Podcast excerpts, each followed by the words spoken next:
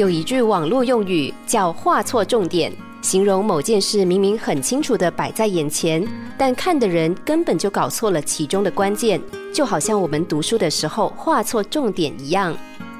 在生活中，画错重点的人其实也不少。有个男子被女朋友骗光积蓄，最后女朋友还移情别恋。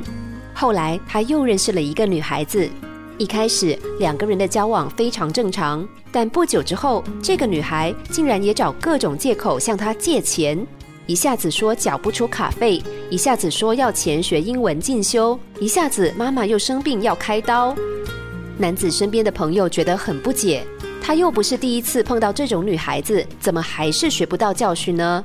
怎么知道男子却说：“我有啊，我有学到教训啊。前女友离开我，就是嫌我钱不够多。”现在的女朋友有这些需要，我当然要赚更多的钱来满足她。大家听了头都晕了。天哪，他从失恋中学到的教训，竟然是赚更多的钱来满足对方，让女朋友予取予求，而不是找一个真正爱他而不是爱钱的女孩。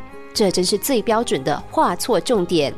后来果真跟大家猜测的一样，等他的钱花完了，女朋友也跑了。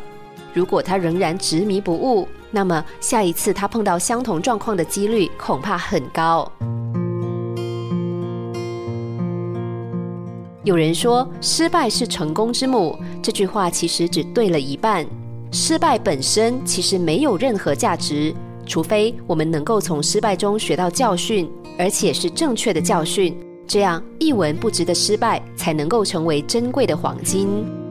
每一次的挫折都是让我们学习的机会，不过前提是我们必须要找出问题的症结，看出失败的真正原因。